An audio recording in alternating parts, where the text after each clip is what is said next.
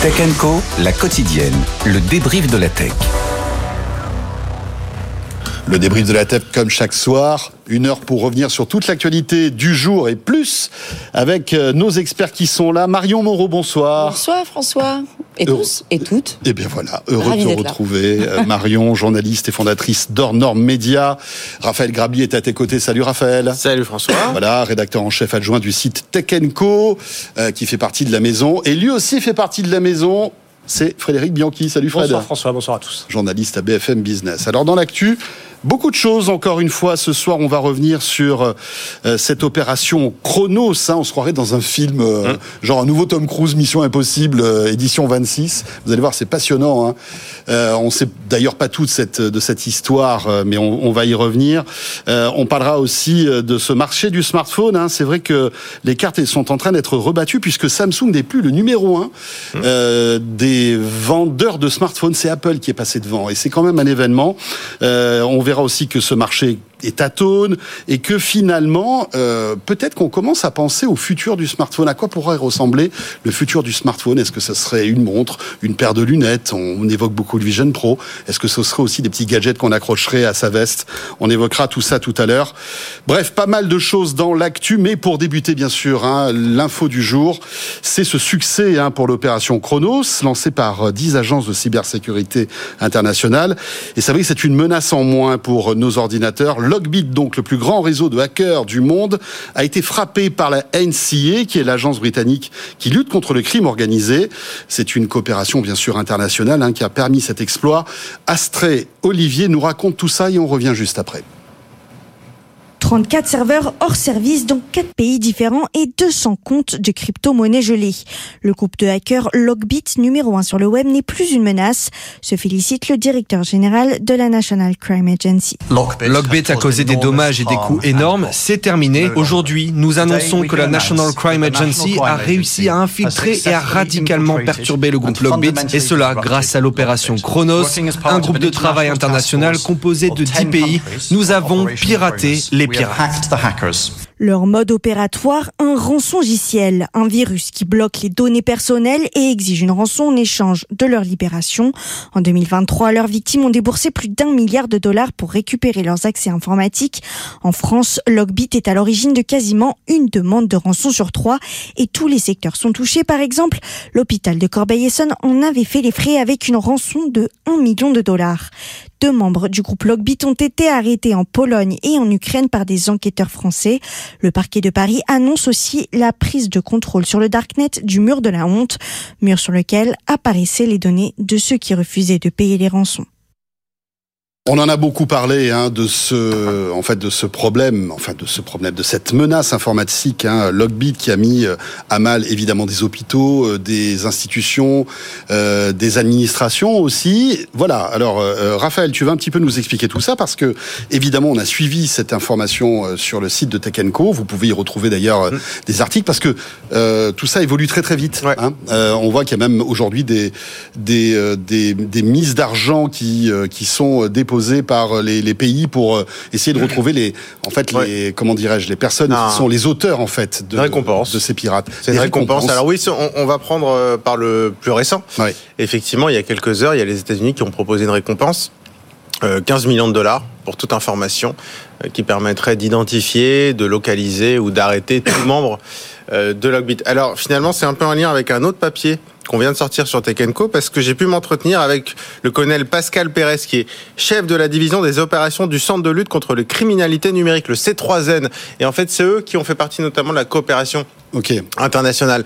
Et je mets ça en lien euh, avec la récompense américaine parce que finalement, on retombe sur ce qui nous manque. Est-ce qu'on sait, ce qui a été très bien rappelé, euh, ce qui nous manque, c'est euh, les têtes pensantes. En fait, ce qui a été mis à mal, c'est l'outil.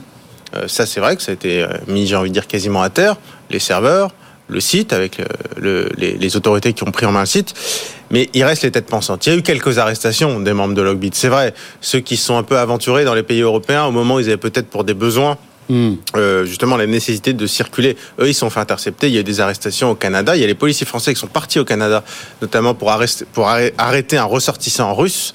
Euh, mais le problème, c'est que les têtes pensantes de Logbit, a priori, euh, elles sont toujours en Russie. Et évidemment, quand vous émettez un mandat d'arrêt international vous demandez aux Russes d'extrader quelqu'un vers chez vous. Il faut envoyer un recommandé de, accusé de réception, voilà, et, un en Fait, et, ce que me dit, et ce que m'a dit justement euh, Pascal Pérez, et il me l'a dit euh, de façon tout à fait assumée, c'est malheureusement là-dessus, ça sert pas à grand chose. Et en fait, euh, oui, Logbit tel qu'on le connaît et accuse le coup, et franchement, quand on demande aux spécialistes en cybersécurité, ils nous disent deux choses. Un, oui, Logbit est le plus gros euh, groupe de hackers au monde, le plus dangereux. Et oui, ce qui s'est passé, c'est probablement le coup de filet le plus important de l'histoire de la lutte contre la cybercriminalité. Donc ça, oui, ça c'est important. Raph, juste, juste un, petit mot. Il faut que tu nous expliques aussi ce que faisait en fait. Oui, alors si tu veux, je te rappelle. Parce que c'est incroyable. Euh, entre 2022 et 2023, euh, Logbit a été à l'origine de 27% des demandes de rançon en France. En, fait, c'était euh, le numéro un sur le, sur le rançon logiciel. Donc c'est les, les malwares qui vont chiffrer les données on, parle de rançon logiciel parce qu'en fait, ils prennent les données en otage et ils demandent une rançon pour rendre les données. Donc, ils vous bloquent, ils vous bloquent tout votre système d'information. Tu as le virus qui s'infiltre dans une machine, euh, une des l'hôpital Corbeil-Essonne, c'est probablement euh, parce que c'est alors il y, a eu beaucoup de victimes, mais c'est peut-être ce qui a fait le plus parler et puis aussi pour des raisons, j'ai envie de dire euh, morales, bien sûr, éthiques, éthique. et donc Sauf que les hôpitaux, malheureusement, on sait qu'il y a des centaines de systèmes d'exploitation qui cohabitent, qui sont pas forcément mis à jour. Il n'y a pas forcément les budgets. Enfin, voilà, à l'hôpital, on connaît les problèmes de budget. Euh, les problèmes, de, le budget sur l'informatique, c'est peut-être c'est peut-être la dernière roue du carrosse. Euh, et donc, euh, il y a le malware qui s'infiltre. voilà. Comment? Avec les conséquences. Et avec les conséquences dramatiques. Et donc, on a le malware qui s'infiltre euh, dans une euh, dans la cible. Et ça les hackers ils ont ils sont très bien équipés pour ça. Ils ont des systèmes qui détectent automatiquement sur tous les, les sur tous les services en ligne dans le monde. Euh, telle faille de sécurité n'a pas été corrigée. Hop ils trouvent le bon serveur pour s'infiltrer. Puis là ils lancent le filet j'ai envie de dire. D'un jour à l'autre, ils chiffrent toutes les données et ils disent aux responsables de l'hôpital ou aux responsables de l'entreprise mmh. ou des ou des, des, des comment dire d'une commune, d'un département, etc on a vos, données en otage, entre guillemets, elles sont chiffrées. Pour les retrouver et accessoirement aussi parce que parfois ils font ça pour nous pour pas qu'on les diffuse, parce qu'il y a des données sensibles, euh, il faut payer. Euh, voilà. Et c'est là, c'est ce qu'a connu l'hôpital. Et donc le réflexe, en général, quand on est un établissement touché, c'est hop, on débranche tout euh, et on fait le point. On appelle l'ANSI, qui est le pompier de la cybersécurité, et on essaie de voir. Et, et, et concrètement, en général, on fonctionne de façon extrêmement dégradée. Et pour l'hôpital de Corbeil-Essonne, c'était très concret. C'était on fonctionnait avec du papier et un crayon. Voilà. Donc et c'est dingue, parce que Logbit, on, disait, plus de 25% des, des, attaques en France étaient à l'origine euh, le, le, ransomware, donc Logbit, mais aux États-Unis, euh, même à l'étranger, on va dire, ça a fait des dégâts incroyables. La Royal Mail, la poste britannique a été visée, euh, Continental, l'équipementier automobile, l'administration de Californie, même Subway a été victime de Logbit, donc c'était vraiment tous azimuts. Non, mais c'était, c'était vraiment, euh, quand ils disent l'organisation... C'était industriel, en fait. C'était une industrialisation de, de, de rançon Alors, quand tu dis industriel, il faut vraiment le prendre au sens propre. C'est-à-dire que Lockbit, c'était une entreprise. Oui, bien propre, C'est-à-dire que c'est comme une boîte qui ils sont installés vraisemblablement, ça je peux pas l'affirmer à 100%, mais vraisemblablement en Russie, c'est là où ils peuvent œuvrer. C'est pour ça qu'ils se font pas trop embêter. Euh, eux, ils ont un système de franchise. Et c'est d'ailleurs un peu les euh, ceux qui ont un peu popularisé ce système de franchise. C'est-à-dire qu'en fait, il y a un groupe de hackers, les têtes pensantes, j'ai envie de dire un peu presque les vrais génies entre guillemets de l'informatique, qui ont créé un outil euh, qui permet d'entrer dans le système et de chiffrer les données. Ça, c'est vraiment la partie matérielle, l'outil. Mm. Et puis cet outil, on peut le louer. C'est-à-dire qu'on va pouvoir le prendre. Si, si on est euh, un groupe euh, de cybercriminels, on va aller voir Logbit. On va dire bon, euh, il y a ton outil là, donc qui s'appelle aussi Logbit. Hein. Alors mm. c'est le nom du groupe et le nom de l'outil en même temps. On te le prend. On va mener nos opérations. Donc peut-être je vais attaquer l'hôpital de Corbeil-Essonne, puis je vais me faire payer la rançon. Officiellement, aucune rançon n'a été payée, c'est les consignes. Hein. Euh, et puis je rétribue. Alors, euh, selon mes sources, c'est plus ou moins 30% à Logbit. Oui, c'est comme, comme une franchise. Donc c'est de la sous-traitance, c'est de la franchise. Comme un App Store. Et, et, c'est ce qui a permis à Logbit. C'est dingue. Comment C'est comme un App Store. Exactement. Ouais, la même voilà. Il faudrait que, Thierry faudrait que Thierry Breton s'en mêle quand même. Mais, parce que là... tu sais que, euh, alors, écoute, j'ai été chez des spécialistes de la cyberdéfense. Ils m'ont montré euh, les brochures à l'ancienne, entre guillemets, les PDF de, de, ces groupes, parce qu'on parle de Logbit, il y en a d'autres. Euh, franchement, euh, il y a, y des offres du style, allez, notre outil c'est 10 euros par mois, mais on vous fait trois mois gratuits. Mhm. Euh, la commission, elle est de 15% au lieu de 30 les six premiers mois. Enfin, je veux dire, c'est des offres marketing, voilà. Et puis tu as un service client, bah, ça marche pas, qu'est-ce que je dois faire, etc. Donc non, c'est vraiment quand tu mm. parles d'industrie, c'est une vraie industrie. Vraiment. Et, les chiffres industriels, hein, 100 millions, selon les estimations, 100 millions de dollars. et encore, ça, c'est les chiffres officiels. On, bah, enfin, des estimations des enquêteurs. Après, officiels, il y en a pas tout à fait. Mais parce qu'on peut imaginer qu'il y a plein de boîtes qui euh, n'ont rien dit et qui ont été victimes et qui ont payé en fait. Est-ce qu'on arrive à détecter ces gens-là? On ne sait même pas. Ils ne pas communiquer. Alors, je, vais laisser le tour de table, mais après il faut, il faut qu'on rebondisse sur L'avenir. Oui, sur l'avenir, bien évidemment. Et puis surtout, est-ce que oh, vraiment c'est la fin euh, de Logbit Est-ce que tout ça bah, est, terminé? ça, Marion C'est pas sûr du tout que ce soit la fin. On peut, on imagine bien hein, dans un contexte de, sophistication des, des, attaques cyber. On le regarde, on, l'étudie depuis de nombreuses années. Maintenant, on observe que c'est à chaque fois un peu plus, euh, un peu plus, euh, ça marche encore mieux. C'est compliqué. Toi, tu discutes avec la défense et j'imagine aussi les l'ANSI. Bah, ils, sont quand même en mode pompier à chaque fois à découvrir des nouvelles technologies, des nouvelles, surtout que euh, avec euh, l'IA aujourd'hui, c'est très inquiétant. Je dirais juste pour ajouter euh, sur le constat actuel, que euh, ça s'inscrit, je pense quand même, euh, on parle de la Russie, dans un contexte qui est quand même aujourd'hui un contexte d'affrontement, euh, pas direct mais indirect. Vous savez que les États-Unis sont en cours de, de déblocage d'une autre aide pour lutter contre l'agression en Ukraine, la guerre en Ukraine, que l'Europe, je crois que c'est Europol qui a mené cette lutte sur Logbit. Les, Britanniques et les Américains. Voilà. Moi, ce que je trouve intéressant, c'est qu'il y a des alliances en fait très fortes. Il fallait démontrer, il fallait taper fort cette fois. Il y a des alliances transatlantiques qui sont intéressantes dans un contexte où euh, vous le suivez comme moi l'actu, euh, c'est pas à n'importe quel moment que ça tombe. C'est un moment où l'Europe reparle de réarmement, reparle de son arsenal, de sa souveraineté, choisit ses partenaires présents et futurs. Et là, sur la cybersécurité, c'est c'est le moment de taper fort. Et Fred, ce qui fait plaisir, enfin, ce qui, ce qui est plutôt euh, rassurant, on va dire, et positif, c'est que malgré tout, on voit que il n'y a pas, il a pas zéro impunité dans ce milieu-là. C'est-à-dire que aujourd'hui, les cybergendarmes, en tout cas, euh, de, toutes les institutions qui ont leur, leur, leur département cyber, arrivent non seulement à enquêter, à détecter et à sanctionner en fait les, les ces pirates. En tout cas, on partie. Les tempérer après, mais voilà. oui, oui, oui. Mais malgré tout, là, on, les a affaiblis en quelque sorte, j'imagine. Fred Oui, on les a affaiblis. Maintenant, il y a beaucoup de questions qui se posent. Euh, on sait que ces groupes de hackers, bah, c'est un petit peu comme des hydres. On coupe des têtes, il y en a d'autres qui repoussent derrière. Est-ce qu'on est sûr aujourd'hui qu'on a rendu vraiment ce groupe de hackers totalement inopérant? On verra, l'avenir le dira. Mais a priori, les experts disent que ça met du temps. Hein, c'est pas comme ça du jour au lendemain, même si le site principal a été, a été bloqué. Il y a aussi la question des autorités russes. Est-ce qu'on connaît les liens entre Logbit et les autorités russes? Là, il y, a un, donc, il y, a, cette récompense de 15 millions de dollars pour qui donnera des informations qui conduiraient à l'arrestation des responsables euh, de ce groupe de hackers. Mais est-ce qu'on sait dans quelle mesure ils pourraient être protégés par les autorités russes? Que les autorités russes, elles sont euh, conscientes euh, qu'il y a ces groupes-là, certainement, a priori. Est-ce qu'elles les protègent? Est-ce que des enquêtes occidentales pourront être acceptées sur le territoire russe? Évidemment que non. Est-ce qu'il pourrait y avoir des extraditions? Donc il y a quand même beaucoup de questions et euh, je pense qu'il faut un peu tempérer l'optimisme, même si le coup de filet est, euh, historique. Est-ce qu'il y a des boîtes russes qui ont été visées justement par Logbit C'est ça qui est, intéressant. Exactement, c'est ce que j'allais te dire. En fait, il faut voir qui sont les victimes et qui ne sont pas les victimes. Euh, Logbit ne s'est jamais attaqué à, une boîte russe. À une boîte russe, ni à un intérêt qui peut être lié à des anciens pays du bloc soviétique.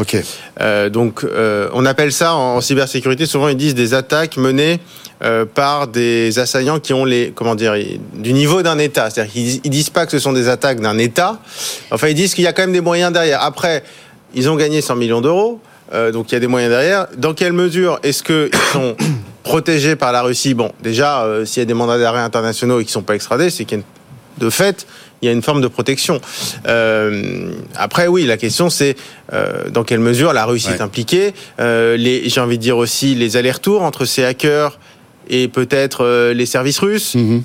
Est-ce qu'il y a aussi, voilà, j'ai envie de dire un accord, j'allais pas dire de bon procédé, un accord de mauvais procédé, c'est-à-dire dire on vous laisse tranquille, par contre, quand on a besoin de vous, vous nous donnez un coup de main. Et puis on va euh, dire qu'il y a une opacité euh, aussi russe en termes de cybersécurité depuis toujours en fait. Mais pas que la Russie. En, non. si on regarde, de toute façon, si on regarde une carte euh, de ces groupes-là, c'est pas très compliqué finalement. En fait, c'est c'est assez, ça correspond au cliché. C'est-à-dire qu'il y a la Russie, il y a l'Iran, il y a la Chine, il y a la Corée du Nord. Mmh. en gros, c'est à peu près ça les groupes euh, de tous les pays bah, qui ont des statuts internationaux euh, un peu particuliers. Et donc évidemment, mmh qu'il y a des relations euh, implicites entre ces groupes et les autorités. Après, connaître la nature de ces relations et à quel point il y a une imbrication, c'est très compliqué de le savoir. Voilà, impossible à démontrer. Mais après, il n'est pas exclu non plus que, enfin, mais c'est ce que c'est en est dans en, France ou aux États-Unis non plus. Hein. C'est ce que le Com Cyber et les armées euh, appellent les corsaires. C'est-à-dire que si on regarde, la, ne serait-ce que la doctrine militaire qui a été euh, qui a été annoncée par Vladimir Poutine, où il, il fait la guerre dans l'espace informationnel. C'est clair, hein, c'est public. Vous pouvez, on peut c'est la guerre hybride. C'est la, voilà, la cybercoercition, c'est ça. C'est ni plus ni moins le fait que d'utiliser les cyberattaques, on va dire, traditionnelles, c'est-à-dire commerciales, hein, en jeux commerciaux, comme Logbit, pour euh, finalement être la machine de guerre d'une guerre beaucoup plus large et qui est justement cette guerre hybride, c'est-à-dire euh, déstabilisation d'État, euh, ingérence étrangère dans le cyberespace, etc. Donc pour en tout cas les, les, les gens avec qui je discute, comme, comme ceux avec qui tu discutes, Raphaël, c'est clair et net. Aujourd'hui, l'arrestation de Logbit, encore une fois, c'est un signal euh, à haut niveau pour, pour dire clairement à la Russie et à Vladimir Poutine, tu arrêtes de jouer et on va, on va aujourd'hui passer à l'offensive. Donc ça s'inscrit euh, dans une, un contexte très général. Dans la limite de nos moyens, parce qu'on parle voilà, de têtes pensantes. C'est tout le problème. Euh, les têtes pensantes, très probablement, en fait, quand on discute avec les enquêteurs, ce qu'on mhm. comprend, c'est que les très gros bonnets, ils les ont pas arrêtés. Et, et, ce qu'on comprend aussi, c'est qu'ils n'ont pas donné toutes les informations. Ils savent. C'est pour ça qu'il faut pas crier victoire totalement. C'est-à-dire que euh, même si là, on a affaibli euh, Logbit euh, avec cette opération Chronos, on, peut imaginer que, en fait les, dirigeants qui sont cachés rebondissent. Oui, ça? alors soit sous une forme euh, Logbit le retour, soit sous un autre format, un autre groupe, etc. Mais c'est ironique cette, opération, elle s'appelle Chronos. Et en fait, ce qui, moi, ce qu'on me dit, c'est on a gagné du temps. C'est-à-dire qu'on n'a pas démantelé, on n'a pas démantelé Logbit, on a gagné du temps. Et du point de vue de la France, cette opération, en fait, le timing de ce coup de filet euh, il n'est pas idéal en fait paradoxalement parce que ce qui nous explique c'est que ça peut renaître d'ici quelques mois. Or il y a les JO ouais. cet été. Et en fait, euh, ils auraient presque préféré que ça arrive plus tard. Ouais, parce que c'est vraiment l'alerte rouge hein, pour Exactement. les Jeux Olympiques. Hein. Tout ce qui est euh, cybersécurité, c'est une. Et, en fait, la crainte, c'est que, c'est que les, les têtes pensantes de Logbit aient le temps de se remettre en selle alors, et d'ici les des menaces pour alors, Pire que ça, pardon, je vais mettre une mauvaise ambiance. Vous avez entendu parler. Bon, déjà, elle n'est pas terrible hein, là. Donc, tu peux y aller. non, non, non, mais tu peux y aller. Tu peux il vaut mieux qu'on se prépare. Mais bien sûr. Il y a ce qu'on appelle les implants. Est-ce que vous savez, euh, vous avez entendu parler des implants? En fait, ce sont des malwares qui sont disséminés des mois à l'avance et qu'on fait réveiller le jour où on invite de mettre la panique. Donc c'est bien de ça dont on parle effectivement sur cette séquence euh, JO. Euh, sans être parano, c'est ce que les armées craignent beaucoup, ces fameux implants. Et alors là, c'est vrai que j'ai pu échanger avec un grand acteur français de la cyberdéfense. Mm. Et on a parlé de ça. Mm. Je lui ai demandé justement, est-ce qu'il n'y a pas ces fameux implants, des logiciels que, qui pourraient être implantés Alors après, ça dépend de la taille de l'entreprise. Évidemment que dans une PME, peut-être une ETI, euh, bon, il n'y a peut-être pas toutes les diligences qui sont faites pour rechercher ça. Après, dans les grandes entreprises, je pense que là, toutes les mesures ont été prises. En, tout fait, cas. pour le moment, ce qu'il dit, c'est euh, on est plutôt serein entre guillemets. Évidemment que le pire peut arriver. Euh, ce qu'on craint surtout, et ce qui est pas grave, mais alors quand même très embêtant, c'est surtout des attaques par déni de service, par force brute, bien bourrine, qui vont bloquer des services, euh, qui vont euh, mettre la pagaille pendant les JO. Mais oui, effectivement. La France a acheté les solutions anti-implants que les États-unis maîtrisent. alors, alors, là, il y a encore un autre sujet sur la souveraineté des acteurs de cybersécurité qui sont tous américains. On va faire une autre voilà. Exactement. là-dessus. Mais s'ils sont français, ils se font racheter par les Américains. C'est hyper intéressant, mais on se souvient, enfin, c'est pas la première fois que on, va dire, les hackers visent les grands événements mondiaux. Euh, les précédents JO, c'était c'était pareil. Les grandes, enfin les coupes du monde, toutes, les élections. Voilà, les élections, tous ces moments en fait où, euh, en fait, le monde entier focus sur un pays, sur euh, un rendez-vous sportif ou un événement d'actualité. Eh bien, voilà, c'est là où les hackers essaient de frapper. Bah, c'est le mode opératoire du terrorisme finalement. Hein. C'est-à-dire quand on voit les dégâts, on parle de 90 millions, c'est pas rien, mais c'est pas non plus des sommes qui vont mettre à genoux un pays ou l'Occident. Mais en attendant, ça frappe les esprits et ça a un impact médiatique très fort. C'est le mode opératoire du terrorisme. Ça, c'est ce qu'a reçu Logbit après commission. Hein. Donc c'est la, commission de Lockbit de 30%. Non, mais, ça met pas en péril les économies occidentales. Ah non, mais simplement voilà, ça terrorise le mode occidental. C'est c'est le, le, mode opératoire. Enfin, ça met, ça met, oui, que les événements pour le moment, pour, pour, le moment, jusqu'au jour où là, j'ai envie de dire, le plus gros qu'on ait eu, c'est l'hôpital Gorbayeson, mais euh, à chaque fois, ils grossissent, ils ont toujours plus de moyens, ils grossissent, et donc où ça va s'arrêter. Et effectivement, il ne faut pas exclure qu'un jour, ils attaquent une infrastructure qui soit si critique. un OIV, par exemple. comment? Un OIV, par exemple, un opérateur de, vital, en exactement. Fait, hein, euh, et eux, alors là, pour les fameux implants, eux, ils sont surveillés de, très très près. Mais, mais voilà, une cible dont la mise à l'arrêt pendant, je ne sais pas moi, 10 jours serait financièrement catastrophique. Et là, et là, on parle plus d'un problème de rançon, c'est le coût de la mise à l'arrêt qui, qui, serait problématique. mais, mais après, encore une fois, bon, on, parle d'ingérence, etc., etc., mais enfin, avant tout, c'est des escrocs. C'est-à-dire qu'ils font ça, ils peuvent faire d'une pierre deux coups, ça peut arriver, hein, de faire à la fois de l'ingérence, à la fois une guerre hybride et à la fois de l'argent, mais bien souvent, c'est juste des types qui veulent de l'argent. Oui, ça arrange bien le, probablement les autorités russes de les avoir comme corsaires. Oui, et puis ça fait exploser aussi toutes les boîtes de cybersécurité, parce que effectivement, euh, ça met en panique la plupart des DSI qui vont aller essayer de quémander des budgets supplémentaires auprès de leur direction pour avoir ben, une cybersécurité beaucoup plus puissante, on va dire, hein, avec des logiciels. Donc, c'est assez intéressant de voir que euh, ce malheur aussi a fait émerger en France des pépites de cybersécurité. Alors peut-être qu'elles seraient toujours là, mais euh, aujourd'hui on voit, hein, on a euh, un centre de la cybersécurité qui est à la défense, qui est, qui est très mmh. important.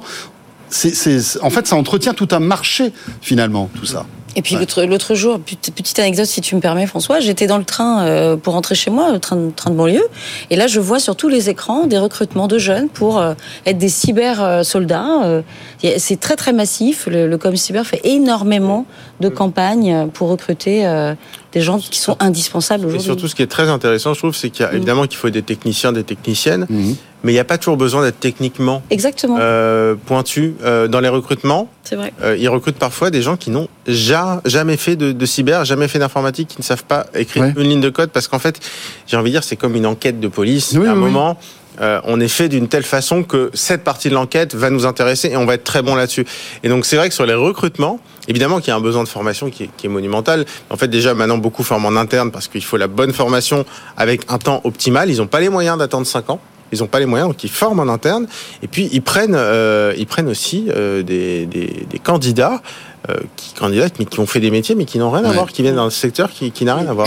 Et puis, euh, bon, voilà, c'est pas pour encore une fois noircir le tableau, mais il y a l'intelligence artificielle qui est là, l'intelligence artificielle générative, qui va sans doute en, en plus industrialiser encore plus hum. toutes ces demandes de rançon, parce qu'aujourd'hui, on peut imaginer qu'il y a des humains, mais demain, tout, sera, tout ça sera fait par l'IA. Bah Moi, ce qui me fait peur, c'est surtout pour détecter les failles, justement. C'est l'IA, c'est détecter plein de choses, et donc c'est aussi détecter les failles de sécurité.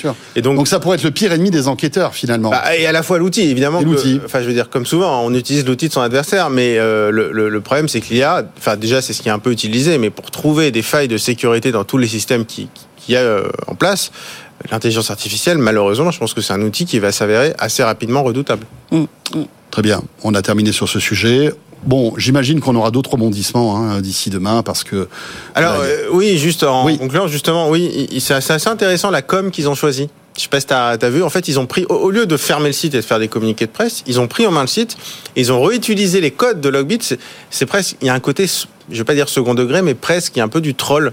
Euh, donc ils affichent sur le site de Logbit, là où il y avait les informations des victimes, euh, ils affichent tout ce qui a été fait, etc. Enfin, en fait, ils, se moquent un peu. ils, prennent, en fait, ils jouent même avec les mêmes règles. Exactement. D'ailleurs, leur grande phrase, c'est on a piraté les pirates. Et donc, ils ont envie de reprendre ces codes-là.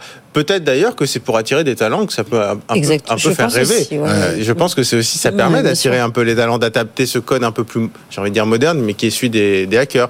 Euh, mais mais la, la, communication et puis le côté feuilletonnage, et on donne telle information, vous en aurez un peu demain. Et puis vous vous rendez compte, 15 millions de dollars de, de rançon finalement, enfin pas de rançon, mais de, de récompense, si on retrouve en fait les, les têtes pensantes euh, de Logbit, mm. qui euh, on, ne sait pas qui c'est en fait. C'est un peu comme euh, l'inventeur du, bah, Bitcoin ou des choses comme ça. Il y a, il y a des noms. Oui, alors et après ils ont des noms. Enfin, les, les, les enquêteurs ont des noms qu'ils n'ont pas rendus publics. M3KP2, c'est ça? Non, ça va être. Alors ça j'ai pas. Oui, ça, ça j'ai pas. pas ils, ils ont des numéros et des codes. Oui, oui, oui, mais moi ils m'ont. Enfin voilà, ils ont confirmé qu'ils avaient quand même des noms qu'ils n'ont pas publiés. Ouais, mais comme tu disais, s'ils sont en Russie. S'ils sont en Russie, ils vont, ils vont rester a priori tranquillement en Russie. Ouais. ouais. Bon, on va suivre ça de près. Euh, comme je disais, il y aura sans doute des, rebondissements dans les, dans les heures et dans les jours qui viennent. Juste un mot aussi en termes de sécurité. Je ne sais pas si vous avez suivi, alors ça n'a rien à voir, hein, mais c'est e-message qui, ben voilà, ils se sent un peu soulagés parce que, vous savez, c'est la messagerie d'Apple qui est un petit peu on va dire, euh, qui a été mise un peu sur le devant, le devant de la scène à, à l'époque euh, où justement euh, elle était visée par le DMA. Finalement, là, elle est soulagée parce que elle passe sous, passe sous les fourches codines de Thierry Breton.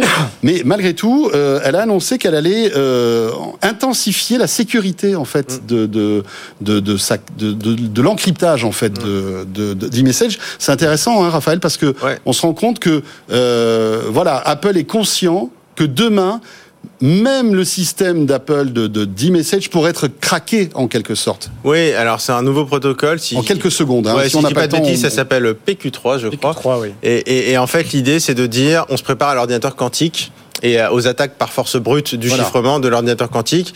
Et ce qui est très intéressant, c'est qu'en gros, ils le disent sans le dire, mais ils disent euh, c'est au-dessus de toutes les messageries qui existent actuellement, donc indirectement WhatsApp, c'est-à-dire iMessage est plus chiffré en gros que WhatsApp, et même plus chiffré, ils ont mis des niveaux. Nous, ils disent nous c'est niveau 3, WhatsApp ils ils en parlent pas directement. Ils disent Signal, c'est niveau 2. Et pourtant, Signal a mis aussi en place une protection euh, contre les attaques d'ordinateurs quantiques. Donc voilà, mais c'est la stratégie marketing d'Apple aussi. Oui, c'est un protocole de chiffrement contre une menace qui n'existe pas aujourd'hui. C'est ça qui est intéressant en fait. Hein. C'est-à-dire que l'ordinateur quantique aujourd'hui n'existe pas et n'existera certainement pas avant 5-10 ans, au mieux.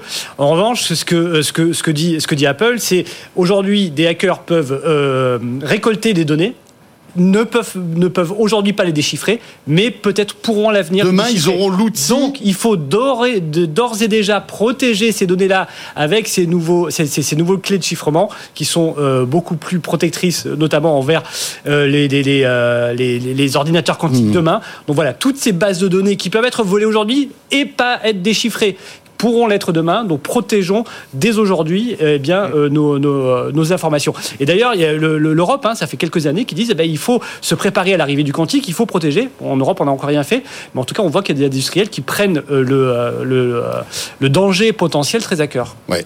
Euh, sans mauvais jeu de mots, très accueilli. oui, en Europe, ils sont plus. Il y en a qui, il y en a qui veulent carrément interdire le chiffrement des messageries. Alors. Allez, on revient dans un instant. On va faire cette belle et douce transition vers le smartphone après e-message, juste après euh, l'info écho. Bientôt 20h30 sur BFM Business. On débrief l'actu ce soir avec Marion, Raphaël et Frédéric. À tout de suite.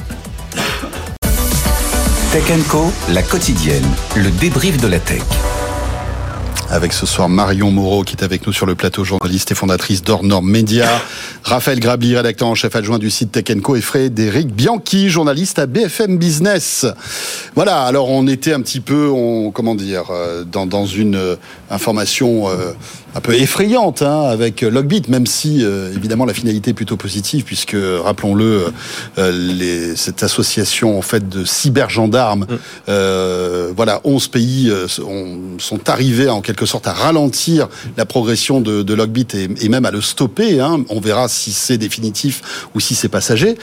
On passe à autre chose maintenant, le smartphone, parce que il faut savoir que le marché du smartphone, qui est qui a été pendant des années, euh, on va dire, euh, euh, très très flamboyant parce que bah voilà, on est 7 milliards sur Terre.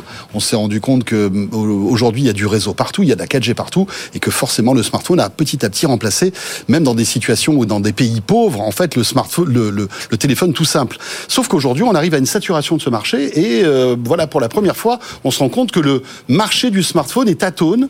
en 2023 il, il a baissé de, de plusieurs pourcents je crois, hein, Raphaël. Je ne sais pas si on a les chiffres exacts, c'est quand même assez euh, impressionnant. Ouais, là on a eu les chiffres de Canalis, euh, le cabinet Canalis pour l'Union européenne, euh, pour l'Union européenne, pour le marché européen, pardon. Hors Russie justement, il n'y a plus la Russie non, qui est dans les chiffres, avec une baisse sur l'année de l'ordre de 8%. ce qui est quand même assez colossal, une chute de 8%. Alors, Canalis prévoit quand même de nouveau une hausse en 2024 de quelques pourcents, D'accord. à un chiffre on se doute que ça allait pas non plus atteindre des sommets. oui, ça va pas. Euh, Alors, mais, c'est une, chute assez brutale. On sait pourquoi cette chute. Est-ce que c'est parce que c'est la saturation de ce marché? Est-ce qu'aussi parce qu'on a vécu une année compliquée avec un pouvoir d'achat en berne, une inflation euh, en hausse, euh, les conflits géopolitiques qui peut-être ont fait que, bah voilà, c'était pas, enfin tout ça a fait que bah, ce, marché n'était plus indispensable. On, a des informations là-dessus? Bah, Il y a plusieurs éléments. Il faut regarder un petit peu comment a évolué le marché. Parce que donc c'est moins 8% en Europe, mais je crois qu'on est à plus de 10% en France hein, de recul. On est à 13% d'après euh, les, chiffres que j'ai pu voir. Qu'est-ce qui recule le plus? En fait, c'est les entrées de gamme. Donc, on peut en déduire que la question du pouvoir d'achat est centrale. Les entrées de gamme, a priori, ce sont ceux qui sont achetés par ceux qui sont le plus concernés par les difficultés de pouvoir d'achat. Le marché du haut de gamme a plutôt progressé. Je crois qu'Apple a fait plus 1%. Samsung, avec son Galaxy S, qui est sa gamme haut de gamme, resté relativement stable, hein, même s'ils ont perdu euh, des parts de marché. Euh, donc, c'est plutôt l'entrée de gamme. Donc, la question du pouvoir d'achat est centrale. Après, il y a d'autres questions qui arrivent, parce que c'est pas la première année que le marché du smartphone y baisse, que les ventes euh, baissent. Hein, ça fait plusieurs années. Il y a la question, à mon sens, de l'innovation. C'est vrai que c'est un marché qui n'attire plus par des, innovations de rupture, comme ça a pu être le cas il y a plusieurs années. On changeait son smartphone avant tous les 24 euh, mois. Maintenant, je crois qu'on est à quasiment 40 mois hein, avant de le changer. Pourquoi? Ben Parce que le, la nouveauté n'attire plus.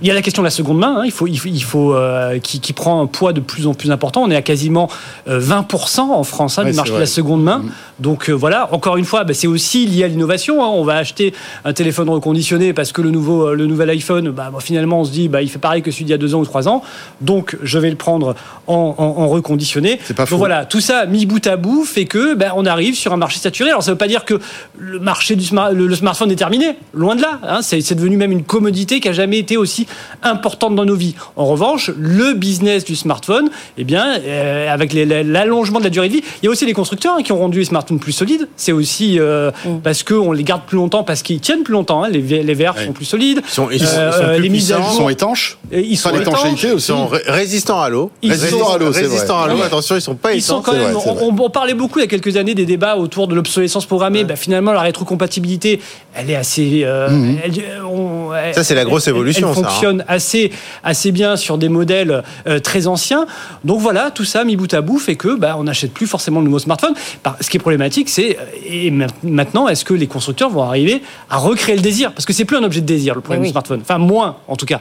C'est vrai qu'on voit les conférences d'Apple bon, ben, on les regarde, euh, mais on n'attend plus la grande révolution.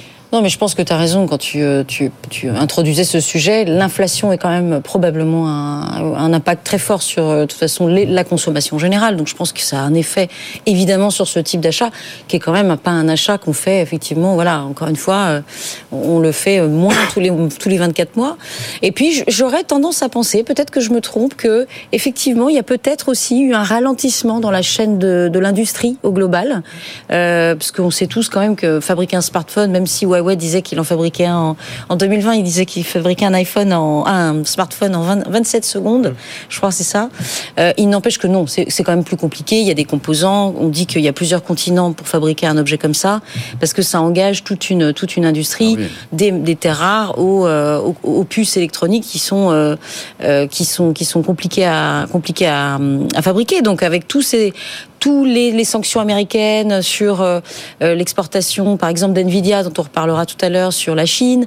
Euh, tout ça, à mon avis, a freiné un peu l'industrie. Et puis Raphaël, l'information aussi intéressante, c'est que Samsung n'est plus le leader dans le monde eh du smartphone. C'est Apple qui est passé devant. Exactement, euh, Apple qui est passé devant Samsung dans l'Union européenne, déjà au niveau mondial, ça on l'a appris il y a quelques semaines, et là au niveau euh, de l'Union Confirmation donc avec exactement au quatrième trimestre 2023. Euh, ils sont juste derrière Samsung sur l'ensemble de l'année. Mais sur le sprint final, Apple vient de repasser euh, devant Samsung. Et il y a un chiffre pour moi qui est donné par Canalis et qui valide en fait totalement la stratégie d'Apple, c'est-à-dire la stratégie du, tout haut de mm. gamme quasiment.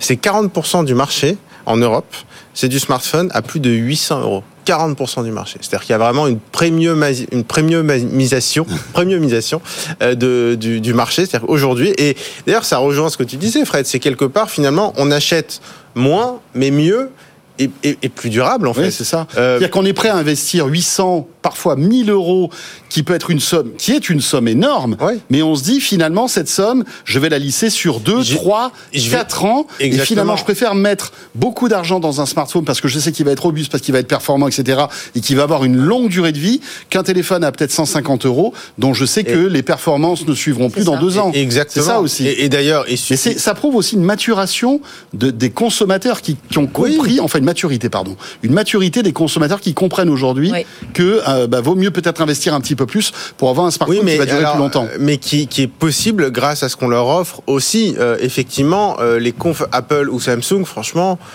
Bon, c'est intéressant, mais il n'y a, a, plus de grands bouleversements. Mais le grand bouleversement, mais voilà, mais, mais, le grand bouleversement, c'est quoi? C'est d'avoir un smartphone dont la batterie dure plus longtemps, qui peut être changé assez facilement, mine de rien. Alors chez Apple ou chez Samsung, là, on ne la change pas soi-même, mais enfin on peut la changer facilement. Les processeurs, on atteint quand même des sommets en termes de puissance qui font que sur d'un modèle à l'autre, on ne gagne plus en termes de puissance. Donc la puissance, elle sert à faire durer euh, le produit. Sur le stockage, sur le cloud, maintenant, on est plus limité ou de moins en moins limité par le stockage puisqu'on est en streaming, etc. Bon, bah l'appareil photo, euh, un smartphone il y a trois ans, un smartphone aujourd'hui, c'est à peu près la même chose. Euh, et puis euh, les mises à jour logicielles, et ça c'est un énorme effort que font tous les fabricants. On est, on était sur des mises à jour logicielles sur deux ou trois ans. Mhm. maintenant, on est avec des promesses de 4, 5, 6, 7 ans.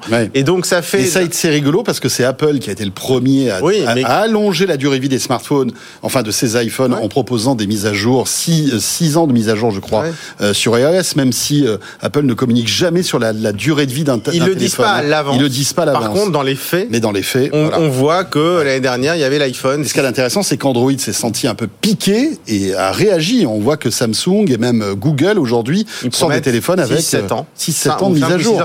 Mais parce que la gamme d'Apple, elle est construite. Je disais tout à l'heure, Apple, c'est que de haut de gamme. C'est pas tout à fait vrai. C'est simplement que hmm. le milieu de gamme. Alors, il n'y a pas d'entrée de gamme chez Apple, mais le milieu de gamme d'Apple, c'est le haut de gamme d'hier. Et donc, ils sont obligés de proposer des mises à jour parce que pour que leur milieu de gamme soit performant et compétitif, il faut qu'ils puissent assurer une durabilité minimum. Oui, il faut pas oublier que ce hmm. type d'objet Apple euh, fait un carton en Inde, en Chine aussi. Hein. Les ventes sont quand même assez bonnes hein, sur ces continents. J'ai plus les chiffres en tête malheureusement, mais on pourra regarder. Mais après, ça marche plutôt pas mal. Hein. L'expérience d'achat, l'expérience du smartphone n'a jamais été certainement aussi bonne qu'aujourd'hui. En revanche, c'est pas ça qui va déclencher le désir d'achat. C'est pas quand Apple dit ma batterie est meilleure, elle va durer plus longtemps. C'est pas ça qui va dans la tête me dire ah bah tiens il me le faut. non, il me le faut à tout prix. Ça me fait penser au, au, rasoir quand il rajoutait une lame à chaque fois, une lame à chaque fois. Au bout d'un moment, on en a 6-7. Bon, on va, on va pas en avoir 38. Ou les appareils photo numériques où ils jouaient tout le temps sur les, mégapixels. on voilà, au bout d'un moment, bon, on arrive à 20 mégapixels, on va, on va pas en avoir 200. Donc euh, bah, là, j'ai l'impression que les smartphones, ils, sont, ils en sont un peu au bout de l'innovation. Alors l'expérience est meilleure, le produit est meilleur, mais c'est pas ça qui moi va me faire aller euh, en septembre acheter le nouvel iPhone quand il sera quand il sera dévoilé. S'il n'y a pas une innovation de rupture, quelque chose qui me le fait, qui, me, qui me suscite en moi le désir. Quand on parle d'attractivité des produits, moi je trouve qu'il faut revenir quand même sur une situation qui est euh, mm. assez intéressante. C'est dire que le produit, on parle des produits à plus de 800 euros, du très haut de gamme aujourd'hui, on se retrouve dans une situation qui est la même que celle il y a 10 ans, où les seuls produits pour lesquels on investit l'argent, c'est du Apple, c'est du Samsung. La seule marque euh, hors Occident, chinoise notamment, qui avait réussi à hacker le système, c'était Huawei. Ils ont fait un truc incroyable il y a, il y a quelques années. Mm. Ils se sont fait meilleurs. C'était les seuls qui avaient réussi à, à, se faire une image sur le 1000 euros. Euh, Xiaomi qui est troisième. Alors, il y, a, il y a Apple, Samsung, Xiaomi après. Il y a des cacahuètes, des, miettes, des miettes pour les autres. Des miettes avec des belles percées quand même de Motorola, de Honor. Google Pixel, qui, voilà, a quelque chose, mais on se retrouve dans une situation où le marché, on a le haut de gamme, Apple, Samsung, Xiaomi sur le milieu de gamme qui franchement vend, vend en volume beaucoup mhm. d'appareils mais alors qui gagne quand même pas grand chose parce que mhm. franchement le niveau de marge. Et puis après les restes. Et puis après le reste c'est. Alors ce qui, ce qui est intéressant c'est qu'on peut se dire que la tech a, peur du vide ou n'a pas peur du vide, tout dépend de quel côté on se place. Et, et euh, est-ce qu'on peut se dire que finalement euh, tous ces géants de la tech préparent le futur du smartphone? Parce que euh, voilà on se rend compte que le marché est saturé, que finalement il n'y a quasi plus d'innovation. Alors effectivement il y a les smartphones pliants etc etc.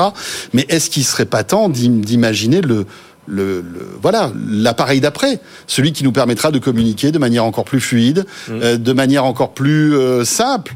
Euh, voilà, est-ce que ce, ce type d'appareil tout simple avec un écran, ça va rester encore pendant 10 ans, 20 ans un produit qu'on aura, ou est-ce qu'on aura voilà des, des, des, choses que, que certaines startups expérimentent avec les iPins qu'on a vu accrochés à une veste. Pas super convaincu. voilà, ou alors l'intelligence artificielle qui pourrait écouter ce que toi qui étais au CES de Las Vegas là en début d'année. Ouais, bah que tu as vu des choses qui pourraient se rapprocher de ce que tu dis, c'est-à-dire le futur du sport? Oui, alors on a vu un truc, mais on en a parlé dans, dans Tech et Raphaël et Fred le, C'est une espèce de petit boîtier qui s'appelle Rabbit, qui, se veut être une espèce de, nouvelle interface avec euh, ton smartphone, euh, qui euh, intègre une intelligence artificielle, je crois que c'est ChatGPT d'ailleurs, et qui en fait te permet de dialoguer avec ton smartphone sans toucher.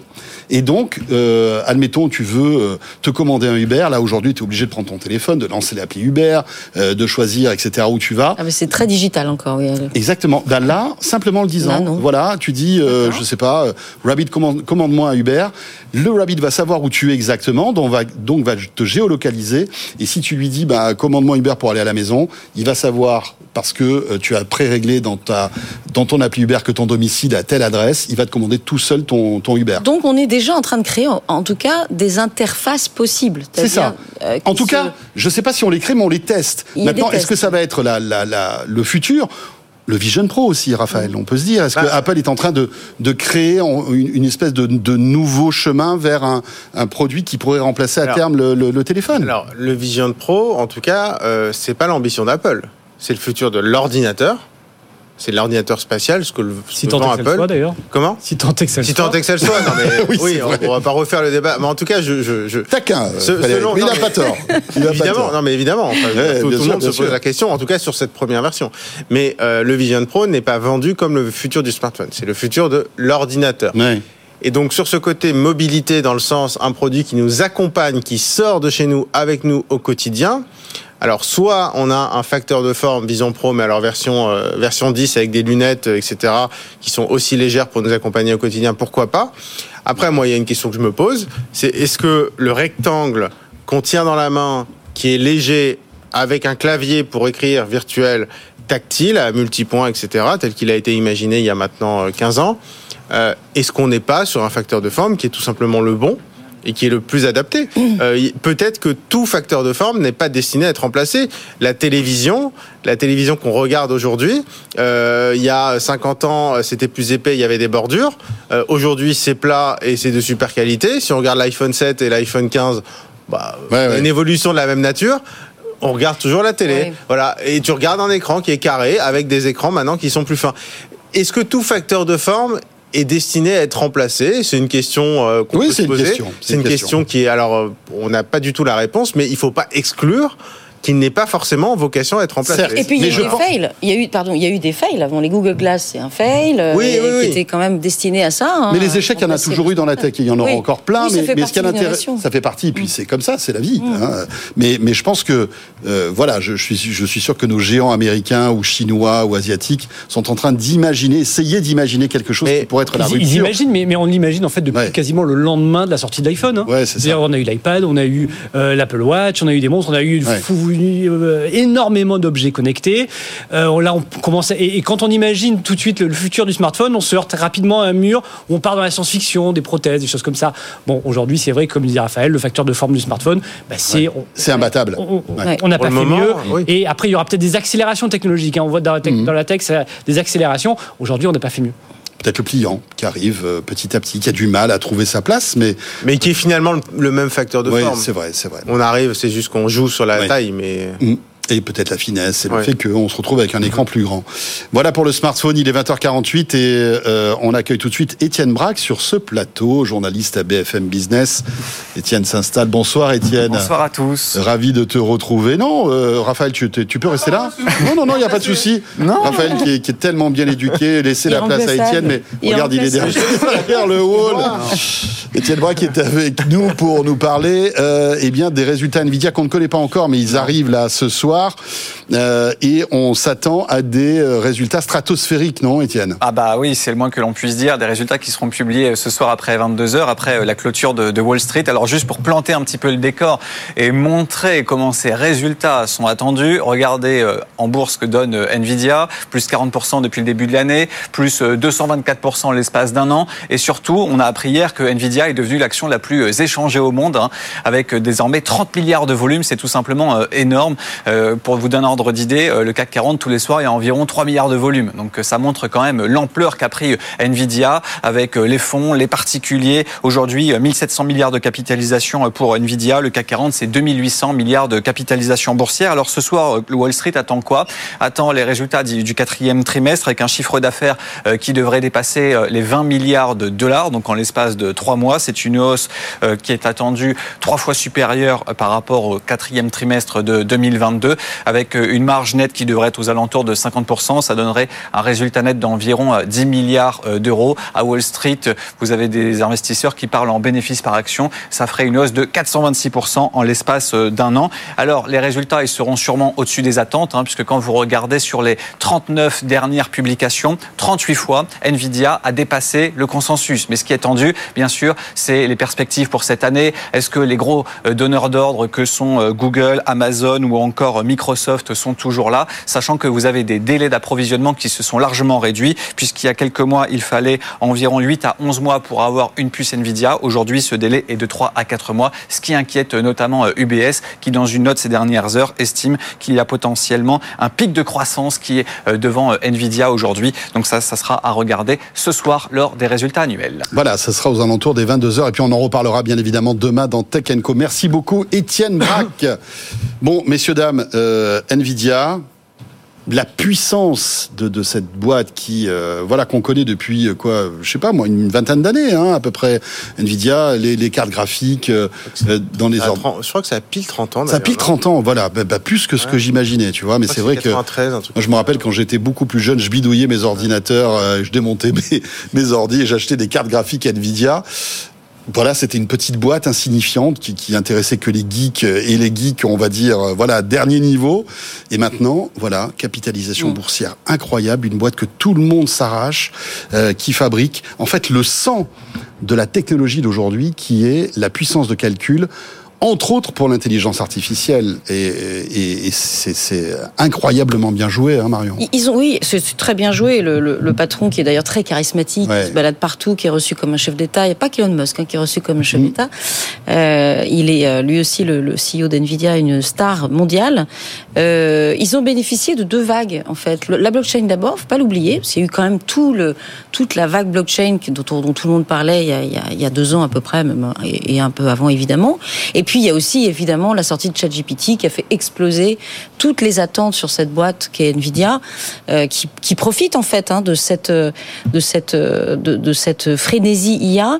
Alors ce qui est, ce qui est euh, un peu à tempérer quand même, moi, en tout cas, les experts IA avec qui je discute régulièrement sont assez unanimes, bizarrement, ça m'a surprise, sur le fait qu'il ne faut pas non plus se, euh, dire que toute la voie est tracée pour Nvidia, ils vont tout cartonner. Euh, euh, ça va être le prochain euh, Apple en termes de success story euh, dans l'histoire. Pourquoi? Parce que ça peut être une étoile filante. Oui, ça l'est presque déjà. Hein, quand, il voit, quand tu vois qu'il dépasse Tesla, mmh. 1700 milliards de capitalisation boursière, c'est quand même énorme. Oui, mais quand on voit aussi aujourd'hui la pérennité en fait de l'intelligence artificielle, on se dit que comme ils n'ont pas véritablement de concurrents sérieux, alors, ils en ont pour quelques années. En fait, aujourd'hui, s'ils ont de très bons chiffres qui sont toujours croissants et qui rassurent sans cesse les actionnaires, qui en achètent beaucoup, euh, c'est parce que la demande est là. Elle est déjà là, en fait. Mmh. Les applicatifs IA sont là. ChatGPT, Gemini, etc., etc., et ça va continuer. Et elle est mondiale. Elle n'est pas seulement aux États-Unis, elle est aujourd'hui dans les euh, prochains euh, euh, prochains applicatifs chez Baidu, chez Samsung qui sans doute s'y mettra. Bref, le monde entier se met à ça. Donc en fait, ils tirent leurs bénéfices aujourd'hui de la demande de stock surtout post-Covid, parce que là, il fallait aller très vite, et c'était pas si simple que ça d'obtenir des cartes graphiques et des processeurs Nvidia. Euh, tout le monde a fait ses stocks, Microsoft en premier, tous les cloud providers mhm. en premier, Amazon, Microsoft, etc., Google ont fait leurs achats chez Nvidia. Et puis maintenant, c'est l'heure des lois de marché, c'est-à-dire peut-être que euh, l'IA ne va pas aller aussi vite que ça, parce que il y, y, a une thèse qui dit aussi qu'on va peut-être arriver à quelque chose qui va se baisser un peu. On va, on a ce qu'il faut, mais finalement la puissance de calcul, elle arrive, elle est là.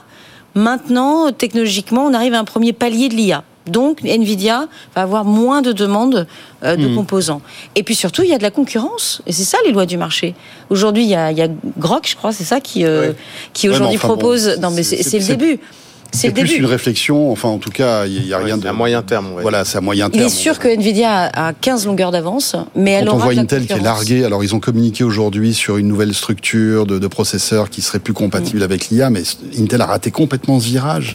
Oui, Intel, et alors quand ils disent qu'ils veulent dépasser TSMC, ouais. franchement c'est à rigoler parce que c'est pas possible en fait aujourd'hui. Non mais on est sur une technologie naissante, il y a une frénésie, enfin dingue. Hein, c'est dingue, oui. Plus 450% le cours de l'action d'Nvidia en deux ans depuis le Covid C'est vrai qu'il y a 4 ans, Nvidia, ça n'existait pas. Enfin, c'était connu par ceux qui faisaient, qui, font leur PC de gamer euh, pour acheter une carte graphique, mais c'est tout, quoi.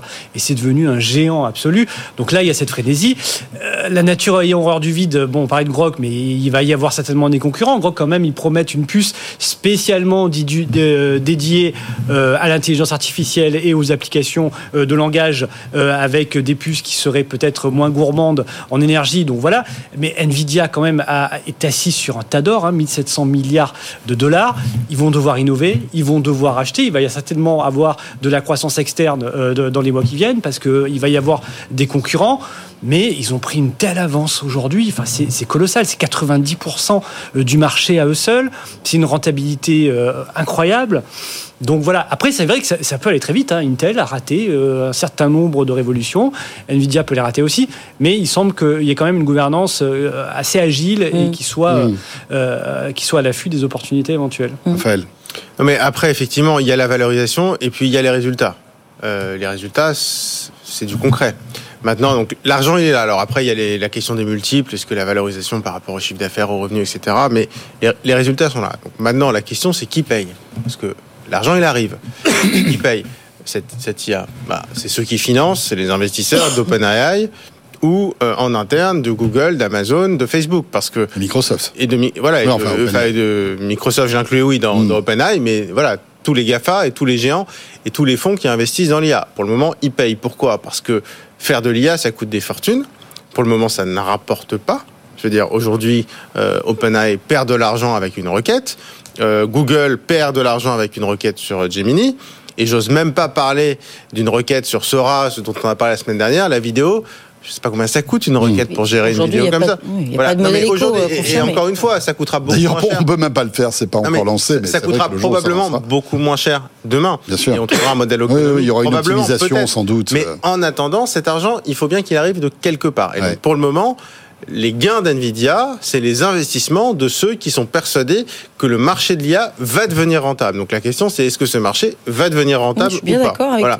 Et donc si ce marché devient rentable, s'il y a vraiment demain euh, sur Sora qui euh, l'IA qui crée des vidéos assez incroyables, si demain il y a un marché, je sais pas en B2B sur euh, des, des, producteurs hmm. de documentaires, de films, si demain ça rapporte de l'argent et qu'on arrive à vendre, j'en sais rien moi, 20 requêtes pour 5000 euros pour un court métrage J'en sais rien, je dis. Mais si ce marché est rentable, à ce moment-là, ces gains seront, j'ai envie de dire, sains. Euh, si ce marché n'est pas rentable, ce sera de l'argent investi qui Nvidia sera grand gagnant en termes de résultats, qui, parce que cet argent il est vraiment dans les poches d'Nvidia, mais derrière, ce seront ceux qui ont investi dans l'IA, dans l'applicatif IA, qui auront mis l'argent, mm. peut-être pour rien, et ou peut-être feront fortune aussi parce que ce sera rentable. Eh bien voilà, on va suivre ça de près, hein, puisque les résultats, donc, euh, ce sera, ce sera aux alentours des 22h. On en reparlera demain dans Tech Co, la quotidienne, bien sûr. Et puis, évidemment, tout au long de la journée demain sur BFM Business. Merci beaucoup à tous les trois. Merci Marion. Merci François. Un plaisir de t'accueillir. Marion Moreau, journaliste et fondatrice d'Ornorm Media. Merci à Raphaël Grabi aussi. Merci à toi. Rédacteur en chef euh, adjoint du site Tech Co. Toute l'actualité qu'on évoque là, vous pouvez la retrouver aussi sur la plateforme Tech Co. Hein, on ne le répétera jamais assez, à la fois l'écrit, en podcast, des vidéos, etc. qui vous attendent. Allez-y, découvrez euh, cette plateforme qui est euh, la petite cousine en fait hein, de, BFM Business. On peut dire ça comme ça. Totalement. Et merci à Frédéric. Merci. merci Fred, journaliste à BFM Business. Euh, vous restez avec nous. On va attaquer notre dernière demi-heure de Tech Co avec au sommaire, j'en parlais tout à l'heure, un Génico le géant des terminaux de paiement. Je recevrai le directeur général de dans un instant et puis on évoquera le paiement de demain. Tiens, comment tout ça va évoluer. Et puis bientôt les Jeux Olympiques 2024, ADP euh, et dans les starting blocks, notamment au niveau technologique avec euh, bien évidemment plein d'outils incroyables pour essayer de fluidifier, euh, on va dire, eh bien, l'arrivée de millions, de dizaines de millions euh, de, personnes durant les JO. On en parlera tout à l'heure aussi avec Hub One. Merci d'être là. À tout de suite pour le Tech Flash avec Léa Benaïm qui me rejoint. Tech Co, la quotidienne sur BFM Business.